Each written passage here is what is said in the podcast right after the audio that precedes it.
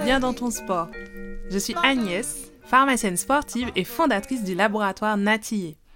Ici, je partage mes conseils en santé naturelle, nutrition ou encore gestion des blessures pour prendre soin de vous naturellement. Que vous soyez sportif amateur, professionnel ou pas du tout sportif.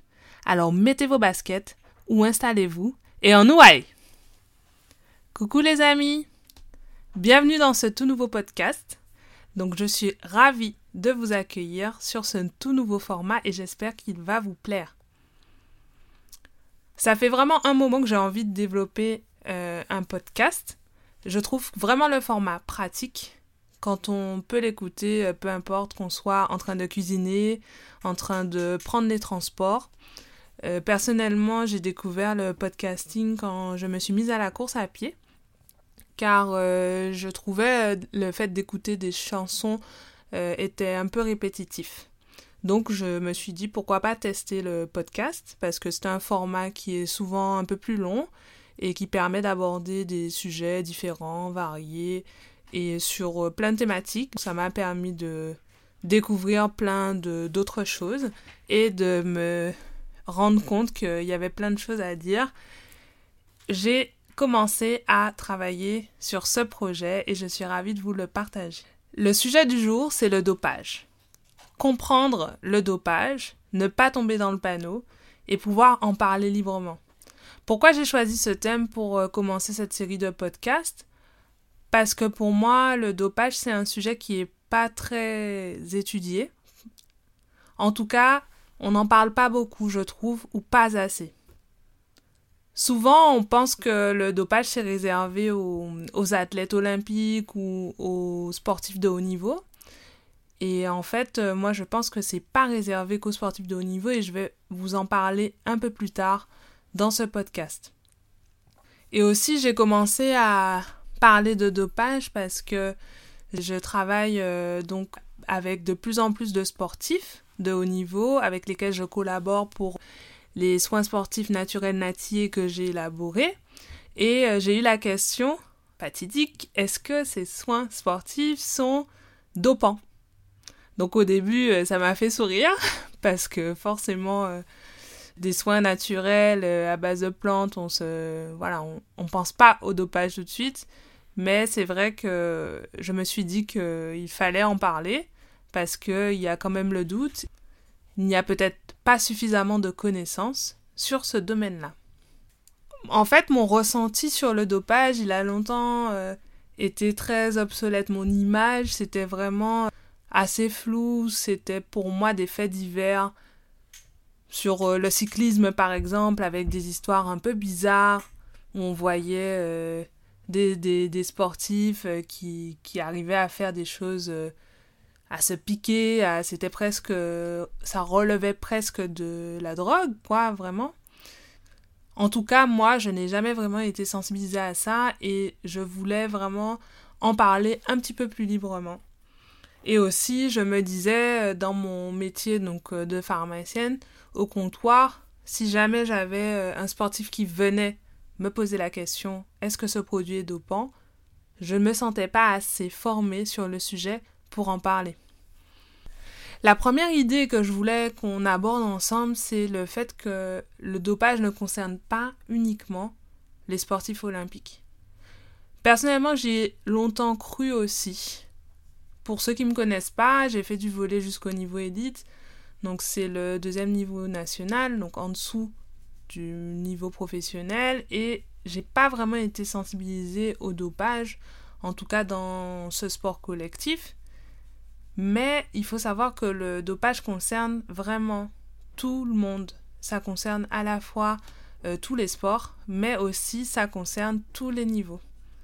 Il faut savoir aussi que même s'il n'y a rien à gagner, même si vous gagnez euh, qu'une médaille ou euh, qu'un t-shirt à la fin d'une course par exemple, eh ben vous êtes sujet à ce contrôle antidopage. Donc c'est possible que vous soyez contrôlé pour le dopage à partir du moment où vous participez à une manifestation où il y a une remise de prix en argent ou même en nature. Ce que je voulais voir et pouvoir déterminer ensemble, C'est quoi le dopage exactement? Le dopage, si on doit faire une définition, c'est vraiment quand un sportif utilise des substances ou des méthodes illicites pour améliorer ses résultats. Donc c'est vraiment euh, le sportif qui va vouloir faire de meilleures performances et qui va utiliser des, euh, voilà, des béquilles pour y arriver et des béquilles illicites. C'est aussi euh, quand un sportif il veut pas se soumettre à un contrôle antidopage, c'est déjà considéré comme être positif au dopage.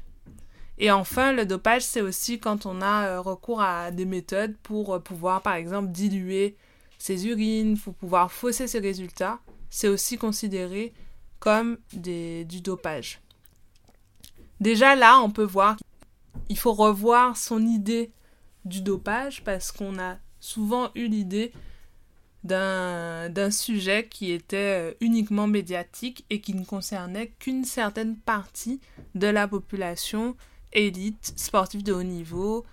Donc déjà, ça c'est la première idée reçue que je voulais un petit peu décrypter dans ce premier podcast. La deuxième chose que je voulais qu'on voit ensemble dans ce podcast, c'est surtout le fait que le dopage, ça concerne des médicaments courants.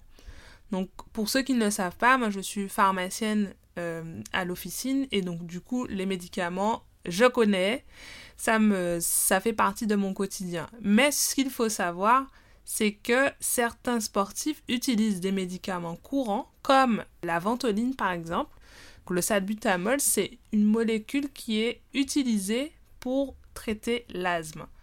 Ceux qui sont asthmatiques doivent bien la connaître. C'est un inhaleur qui est bleu et qui contient une substance, donc le salbutamol, dont le but est de dilater les bronches.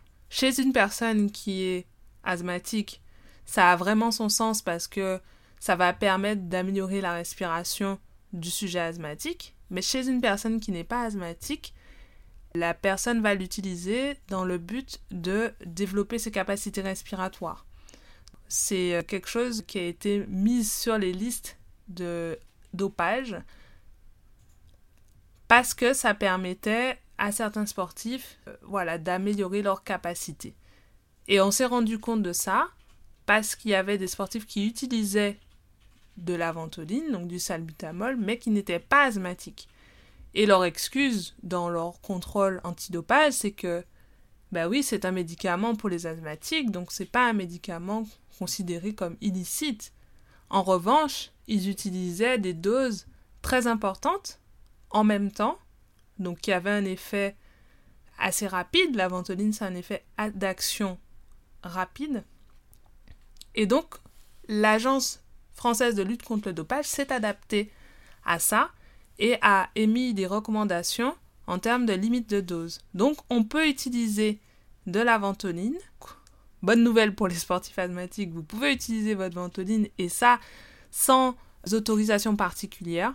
En revanche, il y a des doses limites à respecter qui sont les doses recommandées et c'est limité à 800 microgrammes par 12 heures, ça veut dire 8 bouffées en 12 heures.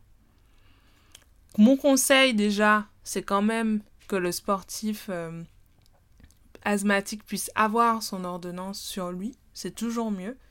Et euh, lorsqu'il est, surtout lorsqu'il est en compétition, pour pouvoir justifier de cet inhaleur sur lui. Un autre thème, par exemple le cannabis. Le cannabis, il est interdit en compétition. Et il est interdit en compétition parce qu'il va avoir des effets relaxants musculaires, par exemple, il va permettre de lutter contre l'anxiété, le stress, ça on le sait. Et il va permettre aussi de diminuer les sensations de fatigue. Donc en ça, le cannabis, il est interdit en compétition. Ça veut dire que si il reste des traces en contrôle antidopage de cannabis, par exemple au niveau urinaire, il va y avoir un contrôle, un contrôle antidopage positif. ça veut dire que vous êtes dans une compétition, par exemple, vous êtes inscrit à une fédération sportive, voilà, de hand. Vous êtes consommateur euh, plus ou moins régulier de cannabis, vous êtes contrôlé en antidopage, et ben vous pouvez être disqualifié de cette compétition et ça peut avoir des répercussions sur votre équipe.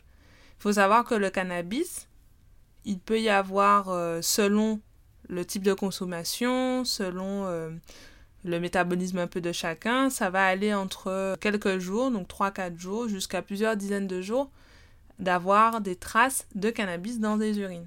C'est assez long et c'est quelque chose qu'il faut savoir. Et donc, il faut savoir qu'on est tous un peu concernés par ce sujet-là. La troisième chose que je voulais qu'on aborde ensemble, c'est vraiment les compléments alimentaires. Parce que souvent, il y a une grande série de compléments alimentaires. Pourquoi Parce que les compléments alimentaires sont plus faciles à développer, plus rapides, ont un temps de développement plus rapide que des médicaments, bien sûr. On va retrouver vraiment de nombreuses marques sur le marché. Donc, au niveau des compléments alimentaires, il y a des marques qui sont spécifiques pour les sportifs. Ça peut aller de poudre de protéines à gélules pour euh, la vitalité du sportif. Il y a vraiment de tout sur le marché. Et il y a aussi des laboratoires de compléments alimentaires qui ne sont pas spécifiques du sportif, mais qui vont pouvoir aussi proposer des produits pour le sportif. Alors, ce qui a été mis en place euh, pour travailler sur ça, c'est euh, des normes. Donc, il y a notamment une norme qui s'appelle Sport Protect, et ça a été créé par euh, des personnes qui s'occupaient des centres d'appels téléphoniques à l'époque dans les années 90 sur euh, les sportifs et la thématique du dopage. Donc ils avaient vraiment toutes les informations et ils ont réussi à créer une sorte de base de données où on peut euh, taper le nom d'un médicament ou d'un complément alimentaire et savoir s'il est autorisé ou non. Et ça, ça a été des avancées qui sont vraiment significatives parce que ça permet d'apporter l'information, ça permet de donner une information pertinente aux sportifs, ça permet aussi aux fédérations de pouvoir travailler dessus, d'augmenter leurs connaissances sur ça.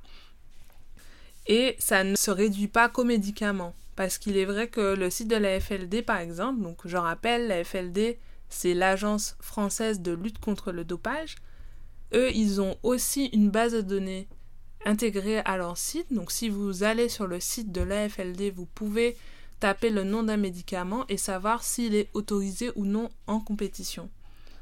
En revanche, tout ce qui est complément alimentaire n'était pas concerné.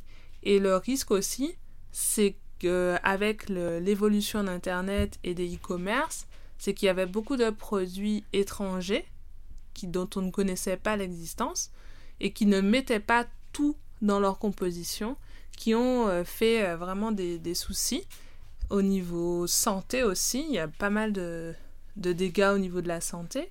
Et c'est pour ça que les fabricants de compléments alimentaires se sont regroupés pour faire des normes, des normes qui sont européennes, qui sont bien établies, et ils signent des chartes comme quoi ils travaillent dans certaines conditions, qui décrivent vraiment tout ce qu'il y a comme composition dans leur formule.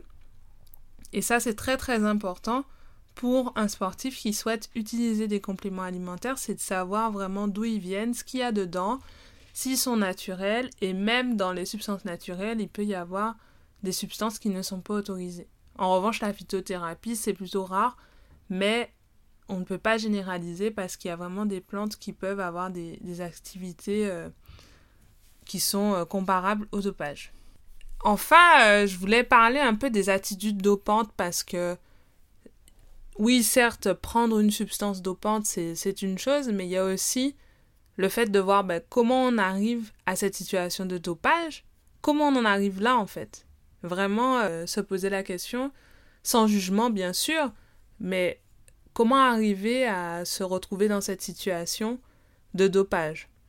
Et en fait, on se rend compte quand on fait un peu le point sur toutes les histoires qu'ils ont été. On se rend compte, si on fait le point sur toutes ces histoires qui ont été médiatisées, que on est surtout sur de la quête de la performance à tout prix. Et quand je dis à tout prix, c'est vraiment à tout prix. C'est-à-dire qu'on s'oublie, on arrête de s'écouter, on se résume à juste euh, gagner en fait. Même plus à son identité, même plus à sa personne, on se résume à gagner telle course, à faire plus, à soulever plus, à faire euh, toujours plus et être meilleur. Et là, euh, on voit que surtout, tous les sports sont représentés. Donc, il n'y a pas de différence que ce soit euh, le cyclisme, il y a aussi l'athlétisme, il y a aussi la boxe, c'est des sports aussi qui demandent beaucoup d'investissement, et ça peut être le cas dans tous les sports à partir du moment où on commence à avoir un niveau d'investissement qui est assez important. On peut tomber rapidement dans ces situations-là, mais il faut euh, toujours voir la limite, et cette limite-là, on essaie de l'atteindre en essayant de s'écouter. Donc c'est ce que je voulais vous parler enfin euh, sur la fin de ce podcast. C'est vraiment euh, ce qui me tient à cœur, c'est vous aider à prendre soin de vous naturellement. Et ça, ça passe avant tout par le respect de son corps. Respecter son corps, être à l'écoute de son corps, ça passe aussi par la connaissance de son corps, donc bien connaître ses muscles, ses sensations, savoir quand on est un petit peu plus bas ce qu'il faut faire et c'est surtout ne pas perdre de vue ses objectifs. Travailler dans un contexte sain, euh, faire une prise en charge de ses blessures de manière naturelle. Donc là, euh, bien sûr, euh, moi je suis là pour vous aider aussi à travers de ce podcast, que vous soyez, comme j'ai dit en introduction, sportif de haut niveau ou alors sportif amateur, ou alors pas du tout sportif, que vous ayez envie de vous y mettre, et ben c'est des sujets que j'aimerais qu'on aborde ensemble pour toujours être à l'écoute de son corps et pouvoir vraiment, vraiment travailler dans un contexte sain pour atteindre ses objectifs. Donc voilà, on arrive à la fin de ce podcast. Je suis vraiment très très très heureuse de partager ce podcast avec vous. Merci de m'avoir écouté jusqu'au bout. N'hésitez pas à me faire un retour en commentaire de ce podcast, de me mettre des notes si vous aimez euh, le podcast, de me faire des suggestions, de partager le sujet si vous pensez qu'il y a des personnes qui pourraient être intéressées par le podcast. Et en tout cas, je vous dis à bientôt. Allez, ciao les amis